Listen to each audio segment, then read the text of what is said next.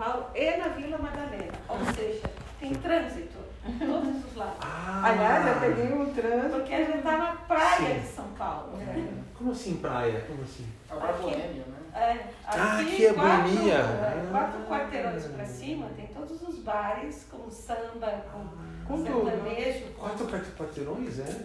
Eu tava gostando tanto daqui. Então, essa hora, quem vem, se não vem de metrô e vem a pé, para passar lá na frente dos bares é difícil. É uma coisa engraçada isso, porque eu. É, É, dar um fez-. O ex fez um caminho, a, a minha filha que acabou vindo me trazer com o meu neto, né? aham. E, mas aí acabamos dando uma volta, porque Por o ex disso, foi né? desviando, desviando, e tudo tinha trânsito. Eu falo, a gente vai- quando vem gente de fora, eu falo, agora a gente vai pra praia. O pessoal tomando cerveja, no carro, fazendo. Só falta o mar. É, toda vez que eu venho aqui, eu quero fazer um encontro em São Paulo, eu pergunto pro Cauê, Cauê, onde é um ponto onde as pessoas conseguem chegar? Ter que né, ter um lugar gratuito, onde as pessoas conseguem chegar. Daí eu falo assim, se a gente fizer em Guarulhos, as pessoas vão para Guarulhos, olha, é meio longe. Daí eu falo, vamos fazer na Vila Madalena. Será que as pessoas conseguem chegar na Vila Madalena? Não sei, é meio longe. Consegue, porque é do lado do metrô. Mas aqui Não, não, Esse é muito bom, questão né? de é muito é né? É um, é bom Ah, local. tá. Aqui é um bom local? Ótimo. Bom saber, bom saber. O lado de casa, de ser expandido, ele fica. Né? Com certeza. Porque além de ser de, de graça, ia estar do metrô. Não, com certeza, porque dinheiro a gente não tem muito pra problema. Eu, eu ia, ia pedir pra minha filha me deixar numa estação do metrô. Porque da minha casa pro metrô é, é assim, tem uma certa distância, né? E tem um mais próximo, mas daí você tem que fazer um monte de baldeação. Aí o meu, meu esposo virou e falou assim, você tem bilhete? Porque agora você não consegue mais comprar bilhete no, no metrô. Eu falei, como assim? Ele falou, não, não pode. Você tem que ter o aplicativo. Eu falei, não, então eu vou pedir pra Carla me levar. Eu fiquei sabendo hoje, vir. Se você não tem, não tem mais os negócios. Ah, Foi o que ele me falou. Eu não, não, Você tem um cartão, Você precisa ter um- um aplicativo, eu acho, que eu entendi, né? Eu falei, ah, não, é muita mão de obra. Eu falei, eu vou pedir pra Carla então já me deixar lá de mesmo.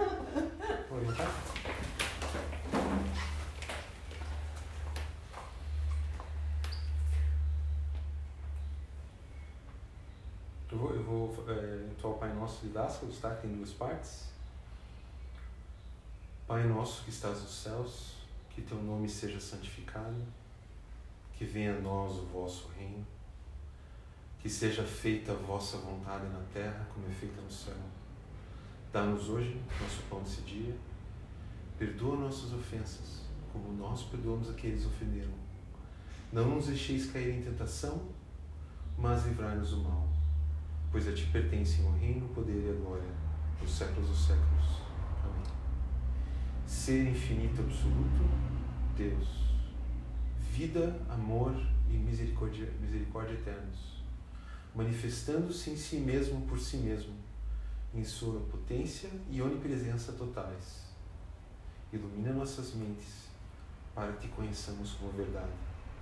Purifica nossos corações para que seja um espelho para o teu amor por todas as coisas, para conosco mesmos e todos os seres humanos.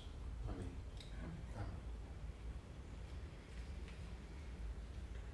Então, o Daniel fala do Pai Nosso, né? Que é um Pai Nosso místico, na verdade, é um mantra, na verdade, né? Se você fizer por repetição, só ficar repetindo sem pensar nas palavras, ele não tem o mesmo poder. É, mas o Pai Nosso que estás nos céus, a primeira frase é qual céu? Esse é o céu psiconoético. Esse céu que a gente todas as noites a gente vai dormir, a gente apaga, a gente volta inconsciente de lá, mas a gente se enche de energia lá de novo e volta para cá. É um céu psiconético. Né? É, Pai Nosso, Pai Nosso nos céus, santificado seja o vosso nome, ah, seja feita a vossa vontade na terra, como feita nos céus. Isso aí é um, é um, é um, um mantra de você manifestar nesse plano a nossa forma original do céu. Né? Vamos sentar, por favor. Então, para Dascalos, então, é, a gente está aqui nessa, nessa forma humana, material, mas a gente tem o corpo psiconoético, emocional, né? E o noético, que é só os pensamentos.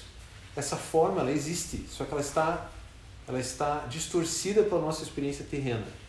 E quando você fala que, que sua vontade de ser feita na terra como feita nos céus, é que a nossa forma original, nossa alma original, se expresse corretamente aqui. A imagem pura, limpa, equilibrada.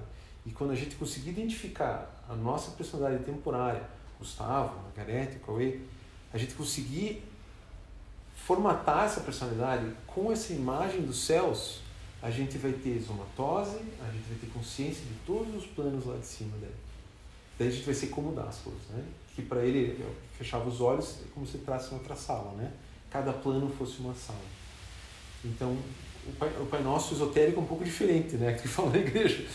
Então, é, outra parte interessante é, dar-nos hoje nosso pão esse dia, é essa energia que vem da cura que vem dos anjos, né? Que vem do universo. Que a gente pode tomar remédios, a gente pode é, fazer operações, mas sem essa habilidade do corpo se curar, a gente não existe nesse plano. E para Dáscalos, toda cura vem do nosso contato que vem de Deus, que vem dessa emanação desse ser absoluto que a gente não consegue entender direito, né? É, inclusive, se a nossa personalidade está com nódoas, com traumas, com, com uh, a gente sente muita raiva, essas nódoas impedem que o éter chegue até a matéria. Por isso algumas pessoas desenvolvem aquelas doenças é, psicológicas, né? Desde úlcera, tudo mais. Né? Uh, outra parte interessante é assim: é, perdoa nossas ofensas como nós perdoamos a quem nos ofenderam.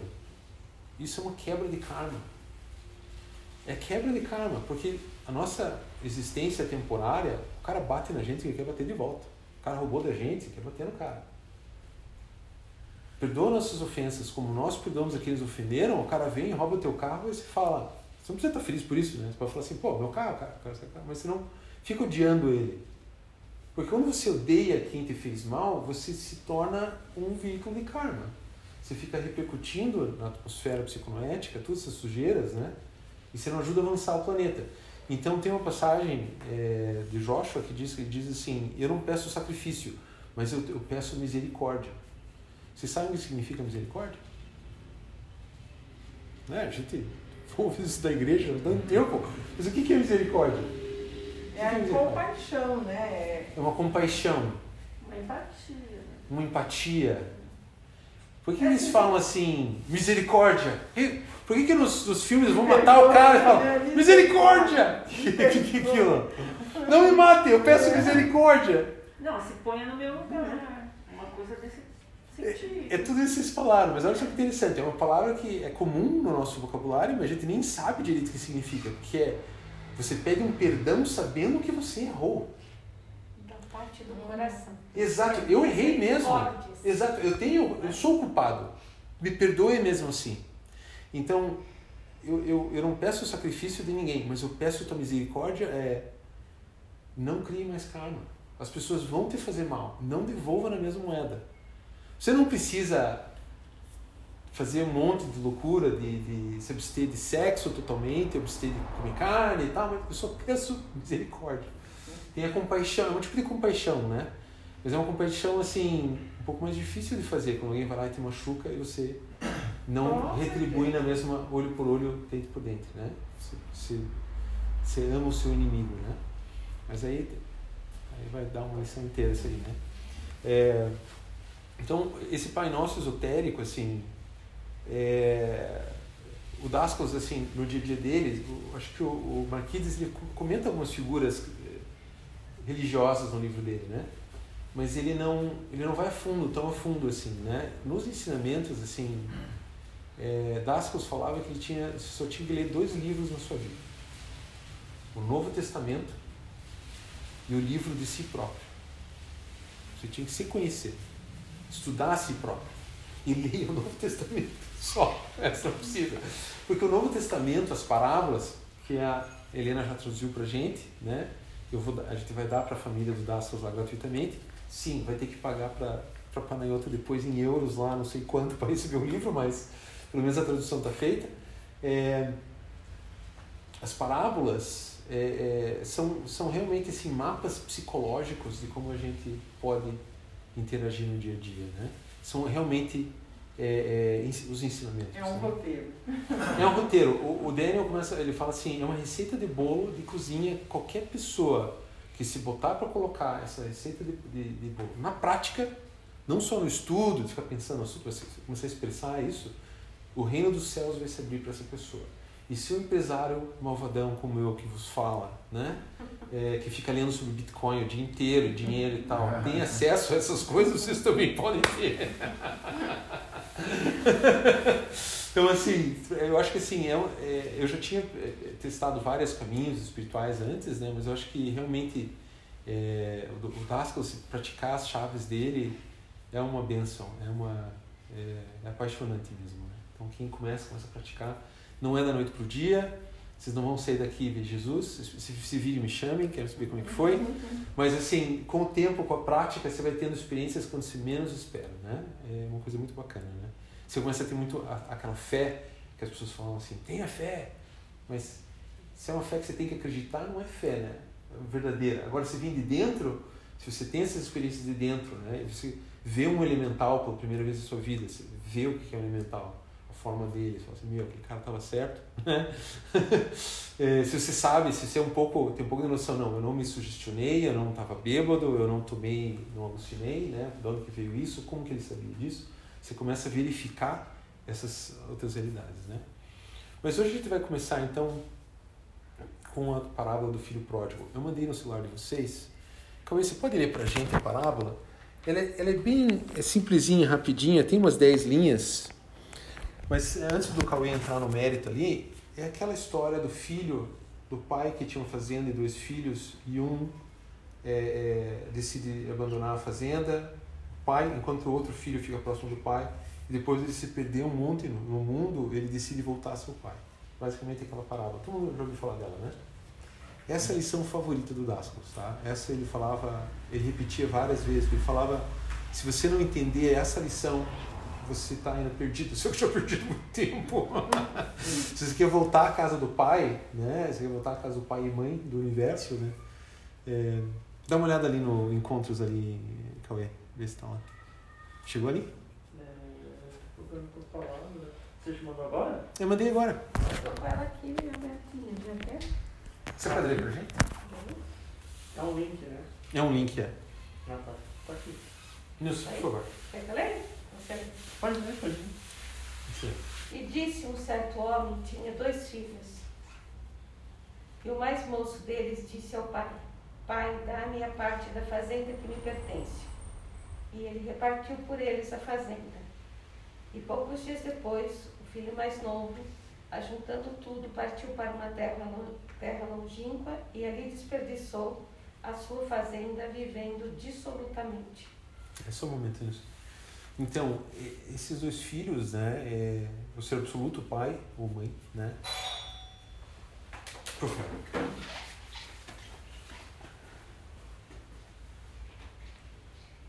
É engraçado que eu moro numa montanha, 30 minutos de Curitiba.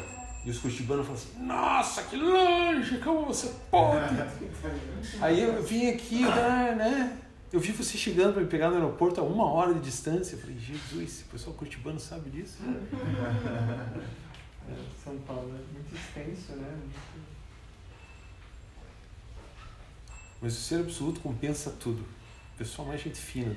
Talvez os mineiros estão próximos, né? Não, os mineiros é legal. Os mineiros estão próximos, né? São bacanas. No interior de São Paulo, o pessoal mais bacana. Boa tarde. Que legal. Boa tarde. Olá, Fabiana, tudo bem? Por favor, pode sentar. A gente está é, falando da primeira lição de Daskal, isso vai começar agora, chegou um momento perfeito. É, a, a, a, parábola do filho pródigo. Né?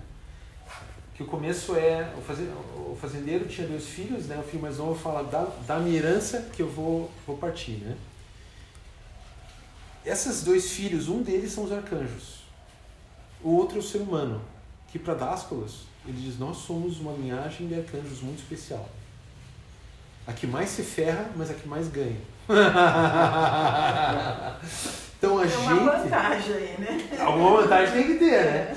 Então, essas almas que estavam antes da, da, da, manifestação no físico, essas, essas almas, esses pedaços de Deus com consciência, eles podiam escolher qual, qual casa de Harry Potter entrar. Ah, quero ser Gryffindor, quero ser não sei o que, quero.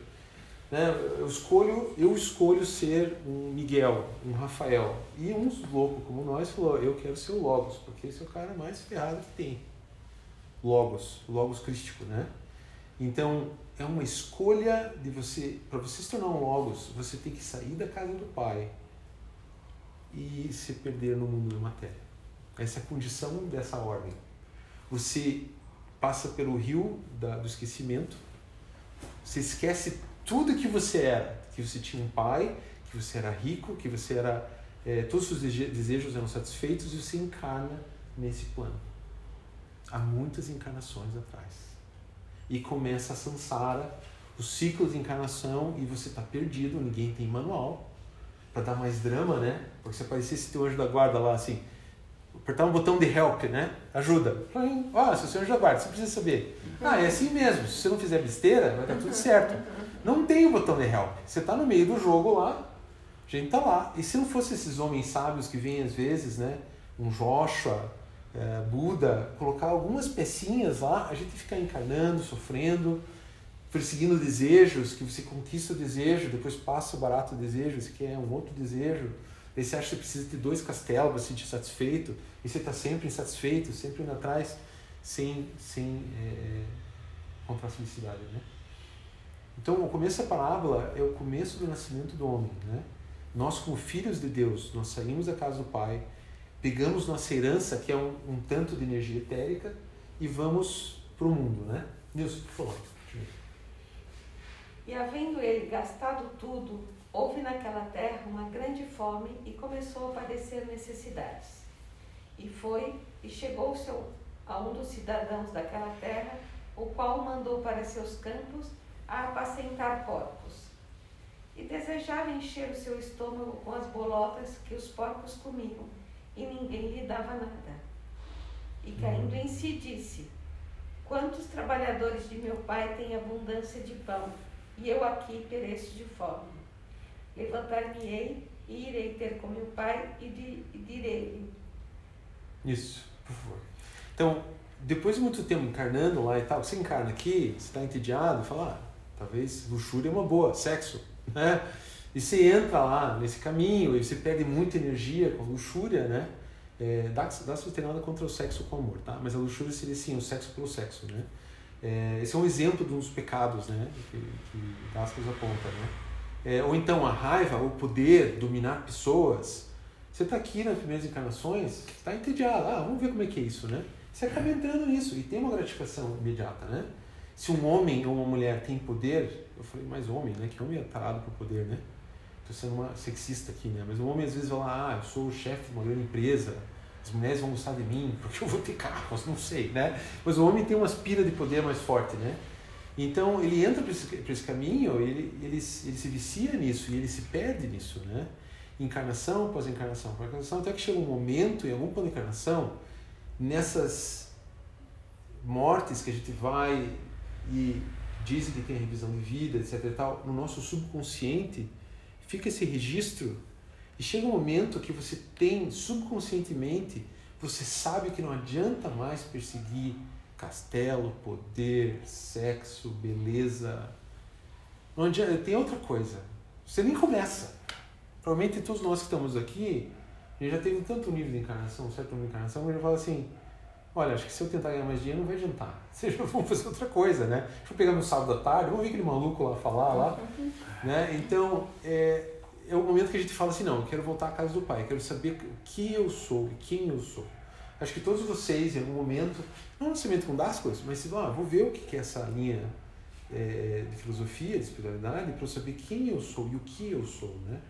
O que, que eu sou aqui? Por algum tempo fez sentido para vocês depois cansou, não tinha uma novidade, esses foram para outra. Eu também foi assim, né? É, é, a gente tem ciclos, né? Por favor, continue. Levantar-me-ei e irei ter com meu pai e direi: Pai, pequei contra o céu e perante ti. Já não sou digno de ser chamado teu filho. Faze-me como um dos teus trabalhadores.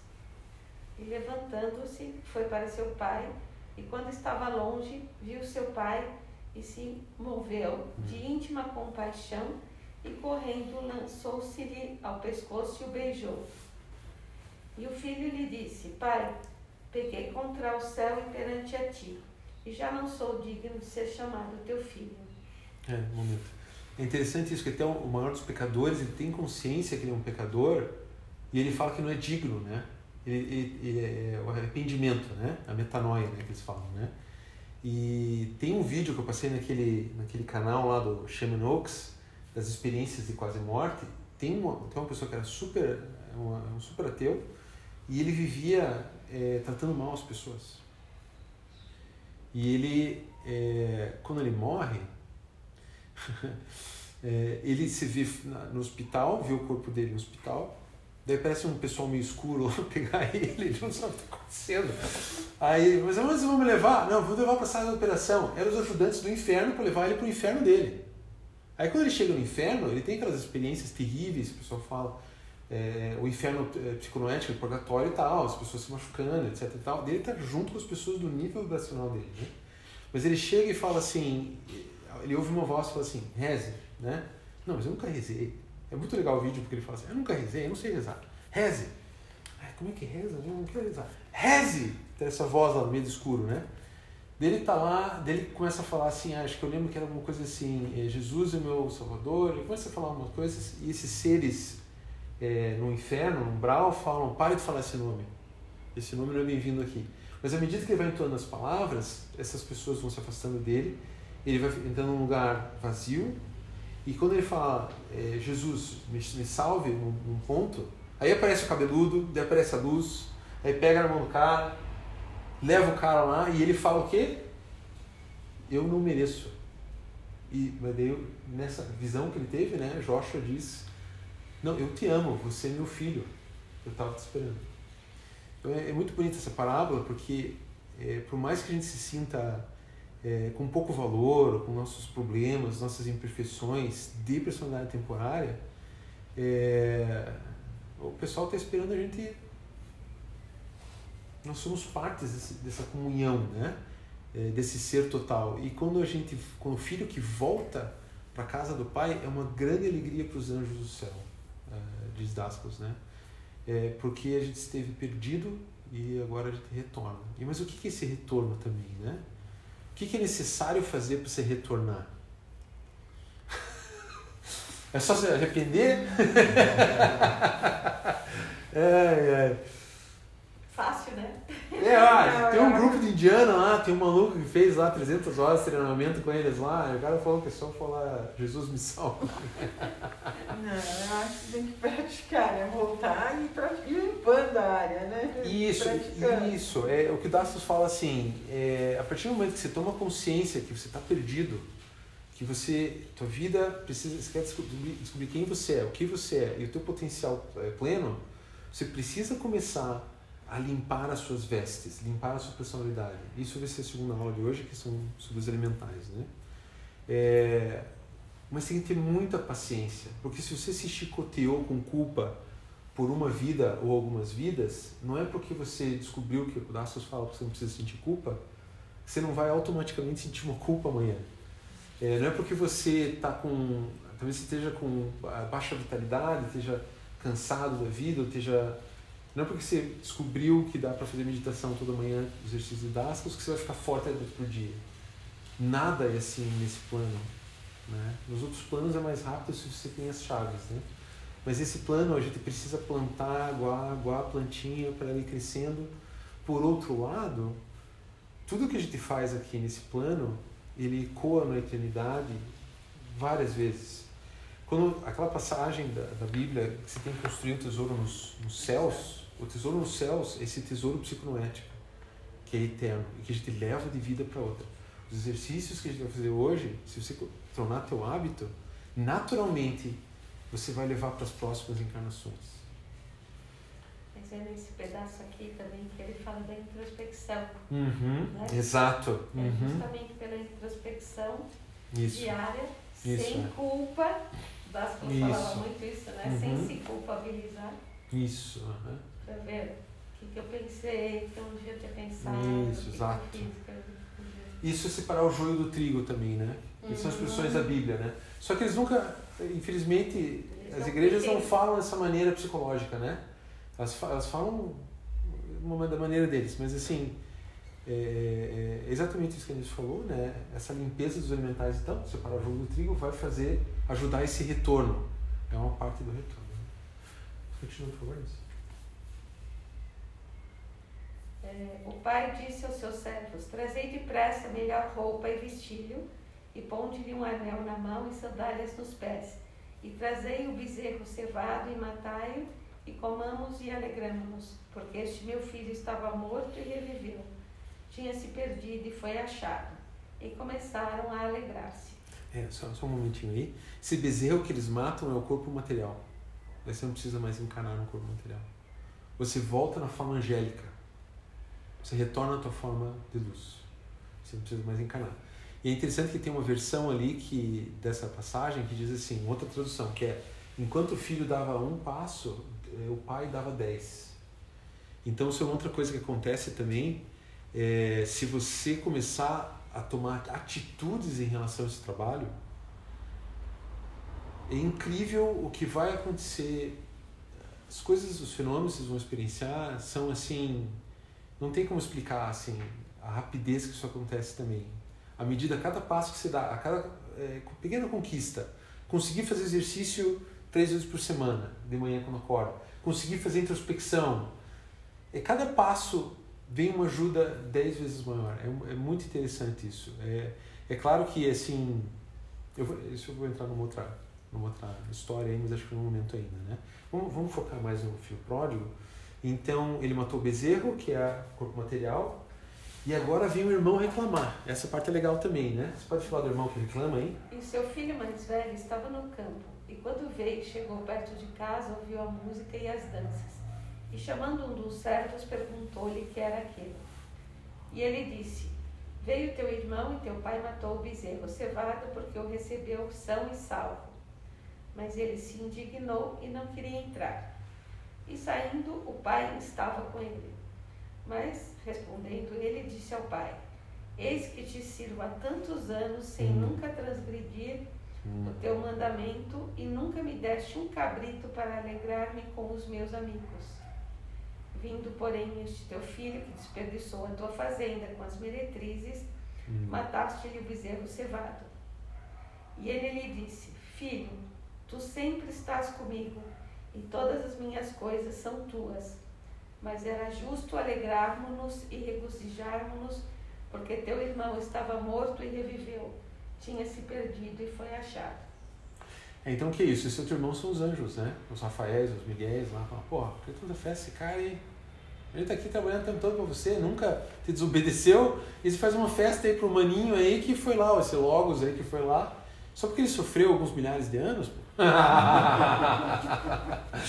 Então, é, é, tem uma versão também que o, o é, que, que, o, que o, o pai explica, né? Que ele se, ele se perdeu, é, tudo que meu é seu, e de fato assim, os anjos eles estão em união, em, em sintonia total com Deus, com o ser absoluto. Então eles não têm como como se desviar.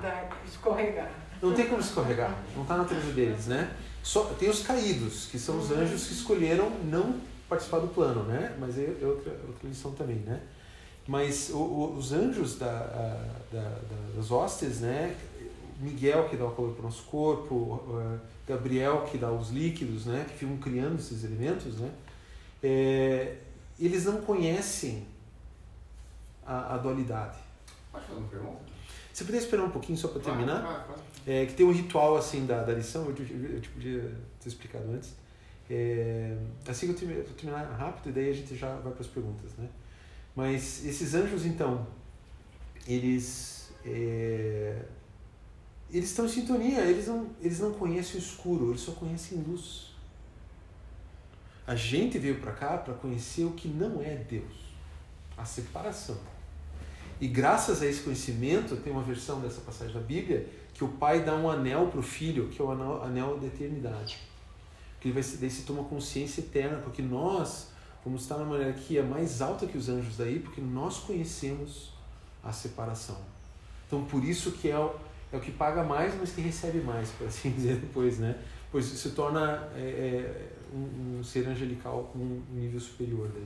Isso que for, isso que importa é isso, né? Mas é, essa história é muito importante porque muita, muita raiva, muito, muito ódio acontece nesse plano porque as pessoas não entendem, não sabem a nossa natureza. Quantas nossas pessoas que a gente conhece que não estão no caminho de queda? Pessoas ruins, são. Né? Alguns políticos, talvez alguns empresários, talvez algumas pessoas, talvez o teu vizinho, estão no caminho de queda, estão pecando, estão matando, estão, estão fazendo um monte de coisa errada no mundo, mas até que ponto não é o plano divino eles se perder? Até que ponto eles estão caindo enquanto a gente está subindo? Mas à medida que a gente vai subindo, a gente tem que tomar consciência que mesmo o nosso inimigo, mesmo aquele que faz o mal, deve ser amado. Essa é uma outra condição para você largar esse plano, se voltar para a casa do Pai. Você tem que é, é, se tornar com a vibração análoga dos anjos para você se ver como anjo nos outros planos. Para você fazer esmatose, para você sair do corpo, para você ter visão remota, para fazer cura, para manifestar coisas que você precisa que são justas, né? Você pode manifestar coisas que você quer por desejo egoísta, que não são justas, mas aí vai gerar karma, né? E você paga a conta, ninguém vai te julgar, né? O Délio é muito interessante, ele fala assim, ninguém, nenhuma pessoa, nenhum mestre vai julgar alguém que está pelo seu livre-arbítrio escolhendo pecar. Seja lá o que seja esse pecado, seja uma vida de, de, de, de perdição, uma vida esquerda, direita, qualquer tipo de vida, né?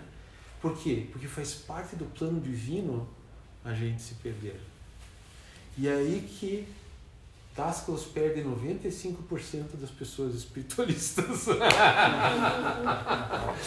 Porque a gente tem ensinado que você ser espiritual, você tem que fazer a coisa certa, você tem que comer um certo tipo de comida, você tem que se vestir de branco, você tem...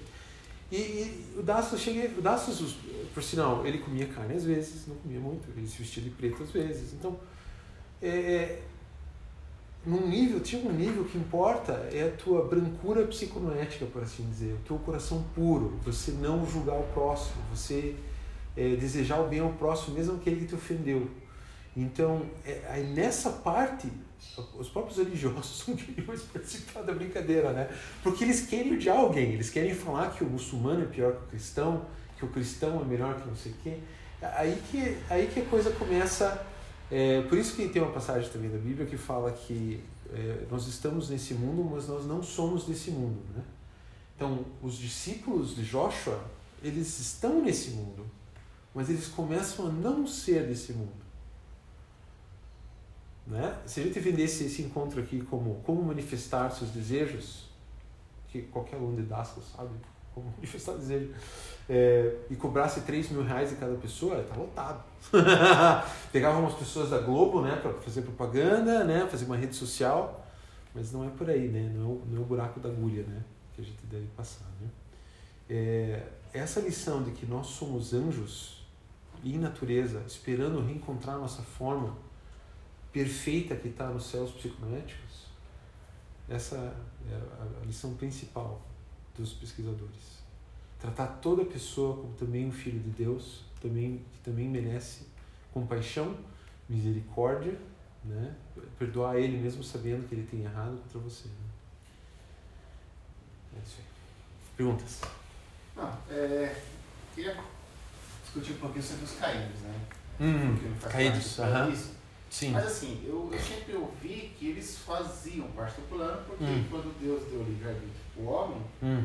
ele pode ir para os dois lados. Né? Então, certo. Assim, hum. Você tem os que vão te ajudar a subir uhum. e aqueles que vão compartilhar com o seu desejo na queda. Exato. Então, uhum. é por isso que eu queria entender um pouquinho melhor como é que é a questão dos caídos. Se eles Sim. estão ou não no plano e qual o papel deles. Essa é uma pergunta. É, os caídos são aqueles é, anjos que escolheram não passar pela ideia da casa de Gryffindor do Harry Potter, lá em cima. né? Tinha que passar por um, por um arquétipo, uma forma, para tomar uma forma dentro do plano. Eles são contra o plano e eles caem. Mas eles não são do logo, eles são da linha dos anjos mesmo. São linha dos anjos mesmo, exatamente. exatamente. O, o logo humano, é, nós podemos escolher entre o bem e o mal. A gente está entre os dois mundos, está na dualidade. Os caídos, eles caem, eles, eles ainda se fazem parte do plano. Eles podem, eles têm um livre-arbítrio, livre-arbítrio tão forte, é tão poderoso, que Deus chega e fala: se você não quiser brincar comigo, não brinca, vai, não tem problema. Só que a sacanagem é que você não consegue ficar longe de Deus. Mesmo os caídos, eles precisam, eles são alimentados pelo éter que vem desse ser eh, principal, né? Por mais que seja uma pessoa super ruim na Terra, os anjos de noite, embora eles ficam longe de você, né? Eles vão pro teu cheiro, né? Você fica com uma vibração muito pesada, eles te consertam de longe, né? Todo mundo aqui conhece um monte de gente ruim que não consegue morrer, né? Pelo amor de Deus. Você fica assim, como é que esse cara não morre? o cara é ruim pra cacete, tá forte, tá lá fazendo as coisas dele, né?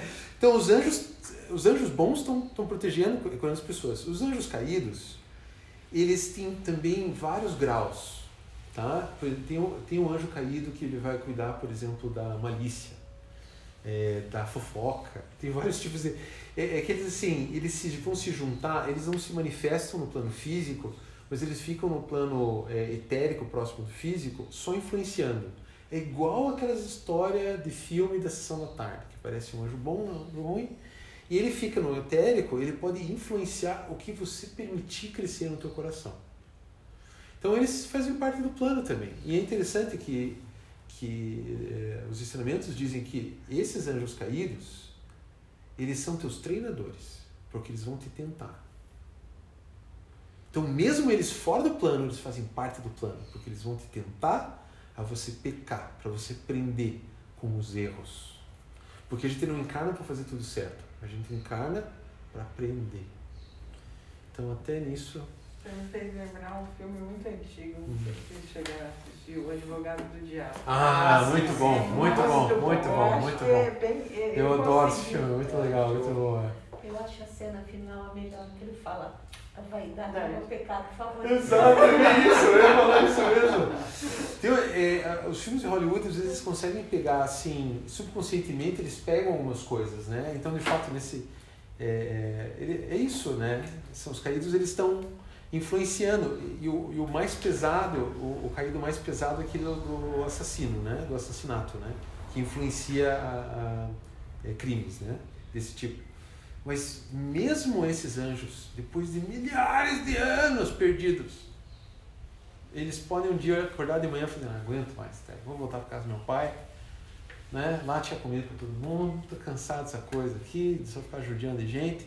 E o que, que ele faz? Ele começa a se limpar, ele começa a orar e vigiar, separar o joio do trigo nele mesmo, o anjo caído, ele começa a limpar os véus dele que, que obscurecem a luz é a mesma coisa com a gente. Quando a gente está tomado de raiva o tempo todo, você não consegue ver as coisas boas da vida. Você está sempre com raiva, né? Então esse anjo caído ele vai limpando, ele vai limpando, e chega um momento que para ele ele precisa ser arrebatado. Ele, ele, ele, você voltar na casa do pai, não é só você chegar lá e falar. Eu quero. É. Então ele fica em oração para que os homens lá de cima venham puxa o cara para cima daí, que ele volte à casa do pai. É a mesma coisa do ser humano, é o mesmo processo. A gente vai se limpando, vai limpando, vai orando, vai praticando. Aí um dia lá vem o mestre e você assim, ah, acha que esse cara está pronto. Aí com a energia do mestre ele te leva para mesomatose, ele te leva para outras realidades, né? Ou você pode ter um acidente também muito feio, né? Tipo, pegar o carro, jogar com um poste, quase morrer, também dá. Mas eu não recomendo esse caminho.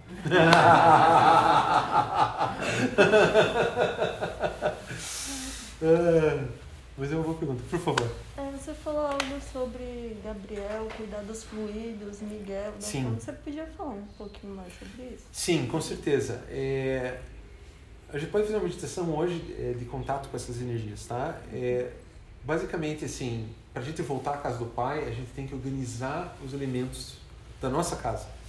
E na nossa casa a gente tem o calor, nós temos os líquidos, nós temos o éter, que é a energia magnética que está em volta do nosso corpo, né? Uhum. É, essa parte do éter magnético seria o Rafael, que é cor violeta, tá? É, a Gabriel é azul, a Miguel é vermelho. E tem uma outra cor ainda, que é a cor dourada, que é muito utilizada por Dascals. Que é a cor de qual ordem? Do ser humano. A nossa cor. É a cor de Cristo. É a cor dourada. E para Dascalos, a cor dourada é a cor que mais faz você queimar teu karma e subir a tua energia para você se erguer. O branco é Uriel. O branco Uriel, ele organiza, o branco, o branco é tipo é o balancer, é o balanceador, né? É, normalmente nas meditações a gente faz o chão de branco muito puro, né? E por isso que as pessoas usam muito branco também, que tem todas as cores do arco-íris, então todas as ordens estão representadas pelo branco. Então, basicamente, assim, num nível é, mais avançado, quando você tiver controle dos éteres, do, do, da força vital, é, Dascos era famoso por conseguir fazer criar fogo com a mão, né? Ele fazia parecer um fogo na mão dele, só no círculo interno. Fazia isso. Isso era muito louco. A gente chama ele de mago. Então, ele conseguia criar, é, com a força psiconética dele de concentração, usando as chaves, né? Uma chama na mão dele. Ele tinha uma relação com Miguel muito forte. E daí, em isomatose, você vai entrar em contato com essas luzes, né? né? Ou, de novo, com acidente de carro brutal, né? É, você vai entrar dentro, em contato com essas luzes. Com a prática diária, é, eu posso dizer assim, varia de pessoa a pessoa, tá? Mas você praticar 15 minutos de manhã, durante o dia você ficar usando a chave de observação, para ver se você não está xingando todo mundo. de noite você fazer a introspecção, em uns 5 anos de prática, você começa a ver as luzes dos anjos durante a meditação. Tá? Você começa a entrar em contato direto com essas forças. Aí tem várias cores. Tem a cor verde, que é o nome de um anjo que eu não sei pronunciar. Esse verde eu já vi algumas vezes. Né? É... Então, eu, eu, da minha pessoa, eu não gosto muito de falar das coisas que eu não experienciei. Né? Eu não sou muito teórico. Né? Mas eu posso dizer da prática é que se você começar a se sintonizar com os, com os ensinamentos e praticar, naturalmente, todos os fenômenos que tem nos livros vão aparecer. Tá? É, eu não sei muito de anjo porque eu, eu, só, eu, eu, eu às vezes eu vejo as luzes deles, mas eu ainda não, eu não posso dizer assim que eu tive uma conversa com eles. Não estou nesse nível ainda. Ah, que sim, ah, que é um saco. Ah, que é a mulher do Daniel, né? É, eu fiquei muito doente dois anos atrás e eu pedi ajuda dela. Ela descreveu minha casa em detalhes, lá de Indiana. Ela ainda falou assim: eu peguei o anjo da guarda e a gente ficou passeando pelas montanhas. Tão bonito o lugar. Eu quase morrendo mesmo, tudo bem. então a Aki, assim, o Daniel tem um nível assim, é, psiconético muito mais avançado, né? É, mas assim, qualquer pessoa que começar a praticar, tem, mas tem que ser assim, segunda, quinta. Não é, não é algo que se faz assim, ah, vou fazer esse exercício para sair do corpo. Não. Você tem que se tornar Aqui. limpo. Você tem que procurar a limpeza, né? É, a prática. E se você expressar a prática, se for ativamente, naturalmente, quando você menos espera, esses dias eu estava bem cansado para os almoços, eu, eu fui deitar e eu, eu, me concentrei na luz azul, que é de Gabriel, né? aqui nessa parte aqui do plexo, né? E, enquanto eu estava com o olho meio fechado assim e tal, né? Aquele estado entre acordado e dormindo, parecia uma onda enorme azul e violeta, assim, que não era desse mundo, sabe? Muito forte, assim, foi muito bonito aquilo. Me assustei assim, passou. Eu falei, olha só que legal, né? Então, a gente começa a se unir a todas as coisas, né? Esse, esse, é, meu, esse é meu ponto de venda, esse é meu marketing. E assim, quando você estava falando da, dos anjos, né? Uhum. E, das cores, e aí me fez é, lembrar daquela figura que, que ele fala do vermelho, à direita, que, é, que é, seria a árvore da vida, né? O símbolo da vida, se diz. O símbolo da vida. Isso, a árvore da vida é uma, é uma variação do símbolo da vida, uhum. só que o Dastas, quando preparou o símbolo da vida, ele preparou de maneira que as pessoas não pudessem usar para o mal. E as outras variações da Kabbalah podem ser utilizadas para o mal. Né? É, o símbolo da vida, de fato, a gente começa a visualizar esse campo aqui, os três sóis, faz parte do exercício do símbolo da vida, tá? Que é azul aqui, cor-de-rosa e dourado, né? Desse lado, vermelho, uhum. é Miguel, e desse lado aqui, Rafael, violeta. É isso mesmo. Então, nas construções que a gente vai fazer, nas meditações, é, aos poucos eu vou subindo no, no, no, Spotify, elas vão ficar lá disponíveis, né? É, a gente tem várias meditações, mas assim, basicamente, o frigir dos ovos é três sóis, pirâmide, equilibrar os anjos, é, limpeza. Grosso modo, não tem muita variação, né? Respondi a tua pergunta. Sim, sim. É, tem a relação com o símbolo da vida. Com, é, é, isso que. O Paul Scorpion cobra 150 euros para ensinar como fazer o, o símbolo da vida completo. O Daniel quer fazer o seminário do símbolo da vida assim que terminar a pandemia, né? Vamos ver como vai acontecer isso aí, porque é um exercício muito profundo. O símbolo da vida daí, não sei se vocês já viram esse símbolo, vou colocar no grupo depois. Mas você visualiza uns campos no teu corpo. Você monta no teu corpo. Psiconoeticamente, você visualiza esses campos usando a chave da concentração e é como se você estivesse sinalizando para os homens lá de cima, ó, eu tô aqui, cara, vem me ajudar. Aí os arcanjos, os mestres vêm e energizam esses campos em você e você começa a, a, a se limpar mais ainda. Aí você começa, o Dascos fala assim, se você usar a árvore da vida, tá bom, você vai ter um pouco da clarividência, você vai ter um pouco daquilo, tá, beleza. Mas se você usar o símbolo da vida, por que não se comunicar com os mestres? Saber o que aconteceu na época jurássica do planeta, entrar em, sintonia com tudo no universo, é muito melhor. Só que assim, é engraçado porque eu não sei se era um, era um ensinamento muito interno, mas o Daniel já faz cinco anos que eu participo do ele só, só agora que ele quer falar disso, né? Eu acho que não deve ser muito complexo, mas o que ele diz é, se você não treinar nas cinco chaves por uns cinco anos pelo menos, por mais que você tente fazer o exercício do símbolo da vida, você não tem força psiconoética para fazer ele acontecer. Você precisa focar a tua mente, né? Lembrar aquela coisa da concentração, chave de concentração, para você ficar só num ponto, energizando esse ponto, essa luz aqui, uma luz aqui desse lado, por exemplo, né? Por 10, 15 minutos. Então, normalmente a gente começa a pensar, fala, tem que ir na padaria. é, por que, que o Daslos, por que é tão difícil o Daslos? A, gente começa a- a mente vai dando, vai dando voltas, né? Então, é um, é, um, é, um, é um processo, tem que ter muita paciência. A gente não vai parar de ficar com raiva da noite por dia. É, é um processo, né? Assim. Perguntas, gente? O preço é o mesmo. E a flor da vida? Perdão? A flor da vida. Qual que é isso, não? É um símbolo egípcio também.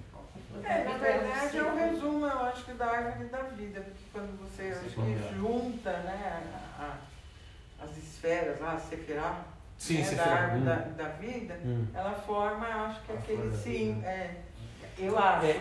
Eu tô. É o símbolo mais antigo que tem, né? É que a flor da vida É. também tem um conceito matemático, Hum. que é o conceito Ah, matemático verdade, do universo. verdade, verdade. Hum. né? Então tem a lei do 3, a lei do 7, a lei do 9 dentro da flor da vida. É, isso. É, aí, isso aí o Daniel não fala muito, eu não sei dizer muito dessa parte aí, mas com certeza Dastos podia dar aulas, né? Porque numa das encarnações ele foi um elefante, né? Então já na encarnação do Dastos como no Egito, né? Ele já fazia imagens psicométricas. É, ele né? fala, né? É. legal. Então, e tem um teste, lembra? Ele falava, o teste é você tem que fazer uma imagem psiconoética pro hierofante, o sacerdote perceber que você consegue manter aquela imagem no psiconoético e ele, que é clarividente, o sacerdote, vê a imagem que você está fazendo. É assim que você é aprovado, é assim que são os testes. Não é no. Não é, não. Ah, não, é. É, in- inclusive, é, uma curiosidade, né? Se, se alguém quiser fazer um, montar um grupo, um círculo, pode montar. Só que o Daniel só peça que a parte de perguntas e respostas seja feita por, ou por ele, é, online daí, né? Ou por mim, ou por um outro, um outro irmão que tenha sido capacitado. Qual, como é que é essa capacitação? O Daniel entra em sintonia com você, vê todos os teus pecados, todas as tuas coisas, e fala, você está pronto. Não, você não está pronto. Você tem que continuar fazendo pergunta para mim. então, então é interessante porque até nisso lá, é, apesar assim, gente, os pesquisadores não têm hierarquia, não tem muito mistério, são gente super simples, sabe? Daniel Aki são super simples. Mas assim, tem umas coisas assim tal que deles revelam um pouco mais, né? Que daí do, do mundo mais avançado, assim. né? Mas eles não têm hierarquia, assim, não tem hierarquia. Todo mundo é irmão, não tem muitas coisas, né? Vamos fazer um exercício então? É, vamos sentar confortavelmente, né? Só ver que horas são aqui. Hum, ótimo, perfeito. Essa gravação que depois eu mando para vocês, tá? Vai ficar no. Você tem que ligar na caixinha? Não, não precisa não. É, tem uma das chaves que se chama a chave da meditação, tá? Nos livros, eles comentam. É Marcos, né? Isso. Nos livros, você se lembra, o Marquides descrevia muito bem isso. Ele falava assim: Dasclos entrou num tipo de relaxamento, um tipo de transe. E ele sempre fala assim: se você reler o livro, Dasclos se deitou, ele parecia estar dormindo. É porque a chave da meditação pede que a gente, a nossa mente, saia desse blá blá blá de palavras da, da personagem temporária e a gente é, entre no estado alfa, meio entre acordado e dormindo, para você ter acesso é, a, a, esses planos, tá? Então, assim, parece que de muito místico, né? Mas assim, todo dia a gente, antes de dormir, a gente passa por esses campos e fica inconsciente e daí a consciência retorna, né? Então é normal, tudo isso aí é natural, tá? Mas a gente precisa aprender com a chave da meditação a relaxar os corpos. Então, nesse dizer agora hoje, né? É, nesse exercício que eu vou fazer hoje, eu vou guiar isso, vocês vão ter a gravação depois. É importante relaxar os músculos, né? Eu, eu gosto de imaginar assim que eles estão ficando pesados, depois ficando leves, né?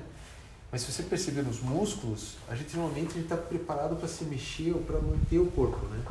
Então é importante a gente achar uma posição que o corpo possa ficar caído. Se o corpo está caído de boa, você vai conseguir entrar na meditação. Se você fica assim, você não vai entrar em meditação. Você precisa relaxar, né? Esse é o primeiro relaxamento. O segundo relaxamento, a gente vai falar assim: é, nenhuma emoção minha vai me perturbar agora. É uma, uma sugestão mesmo, né? Para você não ser é, incomodado por emoções e também por pensamentos. Essa sugestão com o tempo, você vai conseguir entrar no foco. E a gente faz uma, é tipo uma concha de meditação, de foco. E é ali que as coisas acontecem daí. Daí a tua, tua meditação vai ficar muito melhor. É, eu vou fazer então uma variação dos três sóis. Desculpa estar falando tanto, mas senão depois de estar grog e meio dormindo, daí a gente não consegue fazer. Mas vamos imaginar um triângulo assim, ó, desse tamanho mais ou menos, aqui. Uns 3 metros assim, ó, um pouco maior que meus braços aqui. Né? Vocês vão ver separados, tá? Cada um vai ter seu triângulo. A gente não vai estar junto no triângulo, tá? Cada um vai ter seu triângulo equilátero três partes iguais, né? Um pouquinho maior que os braços aqui. Então, essa base aqui ela vai ser branca. A gente vai subir aqui na visualização da meditação aqui como se fosse a pirâmide com mais ou menos um metro acima das nossas cabeças, né? Os vértices, assim, são três faces, né? Essa face cor-de-rosa branco, essa face, a face aqui azul branco, e aqui atrás dourado branco, e aqui o chão branco. Beleza? Então, vamos sentar.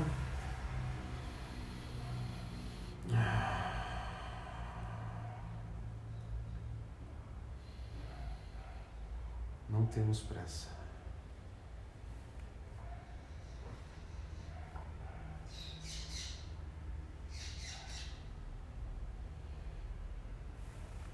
Vamos sentar confortavelmente desligar os músculos do corpo. Vamos tentar ver se tem alguma parte do corpo que está com tipo um alerta de movimento, assim. Podemos desligar ele. Ele vai pedir prestar atenção nas respirações agora, enquanto sente o corpo na cadeira, no sofá. Presta atenção na sua respiração um pouco.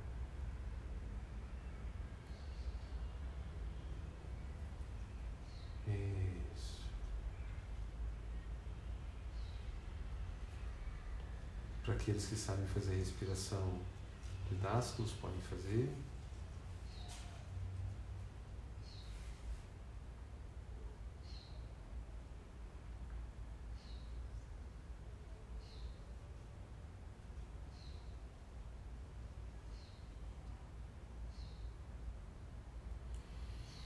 eu convido você a sentir a tua respiração enquanto se sente ao mesmo tempo teu corpo contra a cadeira.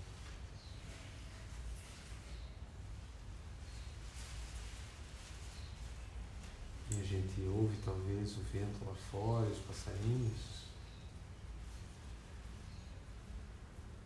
Enquanto a gente sente o corpo na cadeira.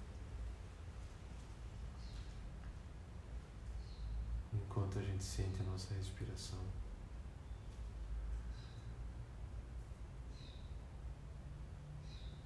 Isso.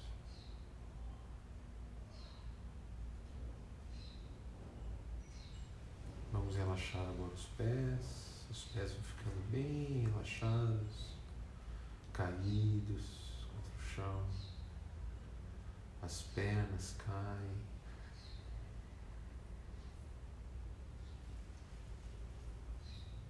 E agora os braços caem sobre o corpo,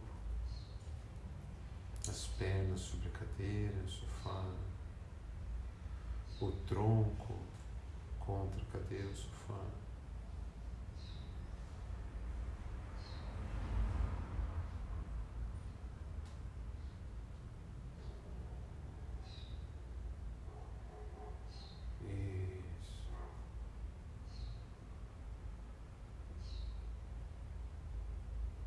Agora vamos imaginar que os pés vão ficando muito leves, como se fossem balões que se expandem e começam a crescer, expandir. As pernas se expandem.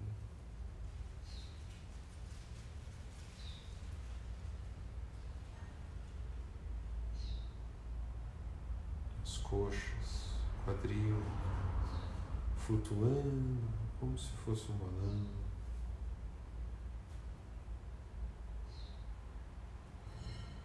Tronco.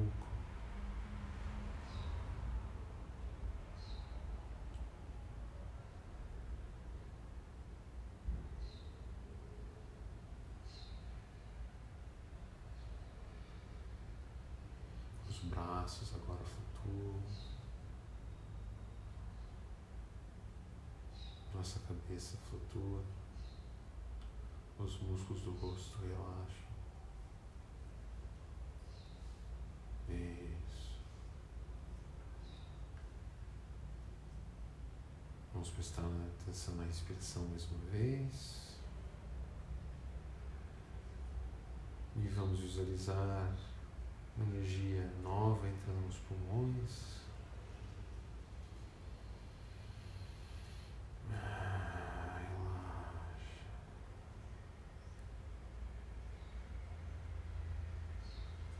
Como se a cada inspiração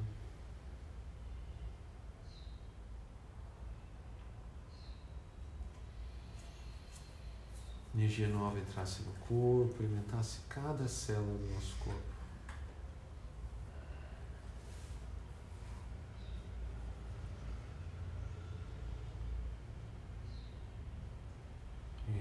Isso. E agora vamos ver nos ver dentro de um triângulo equilátero no chão, com mais ou menos 3 metros de tamanho de face, um triângulo perfeito no chão, um branco muito puro, o branco do anjuriel,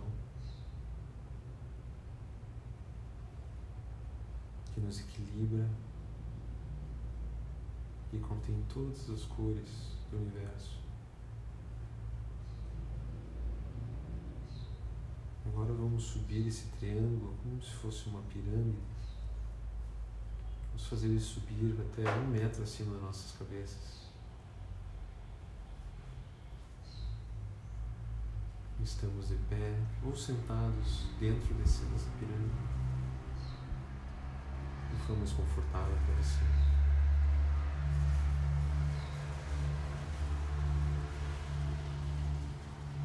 Quina dessa pirâmide, desse triângulo, é dourada. E agora a face à nossa direita é de um cor-de-rosa com tons de branco, muito puro, muito claro, muito vivo. Essa face da pirâmide brilha e ilumina todo o nosso corpo psiconoético.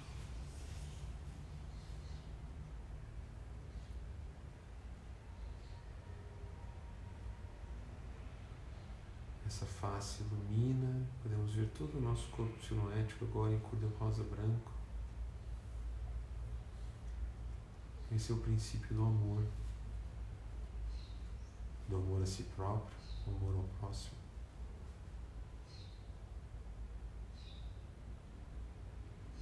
E essa, o brilho dessa face se concentra na altura do nosso peito. ilumina todo o corpo, é como se o peito fosse o centro de referência para esse lado da pirâmide.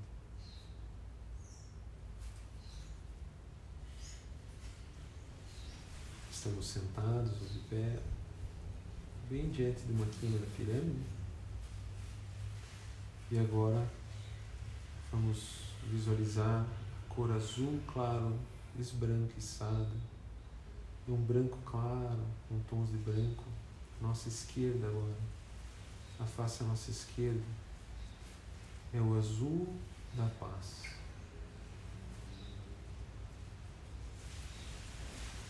também o azul do poder, da saúde do corpo físico, da paz. Esse azul, branco, azulado, ilumina todo o nosso corpo, mas ele tem uma relação com o centro do plexo solar. É como se ele reverberasse mais forte ali.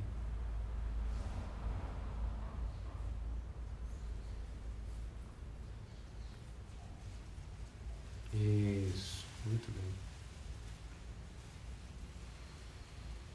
Agora atrás da gente, na face que está atrás das nossas costas, a luz do Logos Crístico, da ordem a quem pertencemos, a ordem de Joshua. Vocês farão milagres ainda maiores do que aqueles que eu fiz, disse ele. E essa luz dourada, branco, dourada, brilha, ilumina toda a parte de trás do nosso corpo. E ela tem uma relação com a nossa cabeça. Aquela aura dos anjos que aparece nas, nos desenhos bíblicos. Aquela aura dos santos. Nós somos nosso próprio santo. Nós somos a imagem que procuramos ter para voltar à casa do Pai. O dourado significa sabedoria.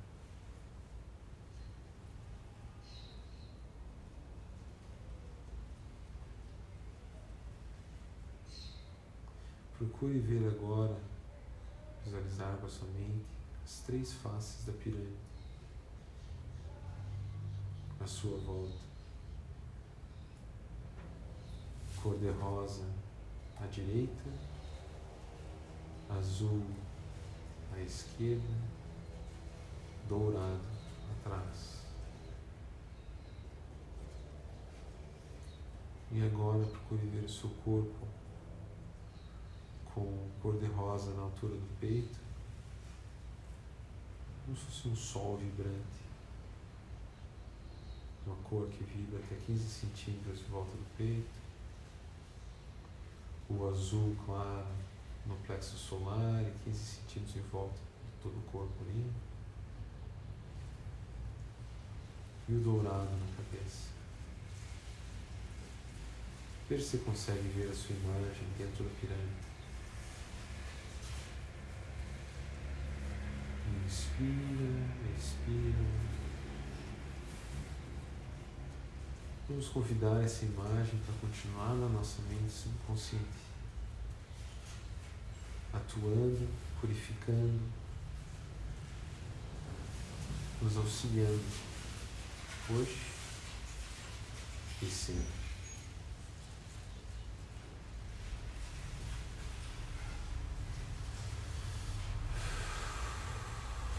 Uma inspiração mais profunda, pode aos poucos começar a voltar para a sala.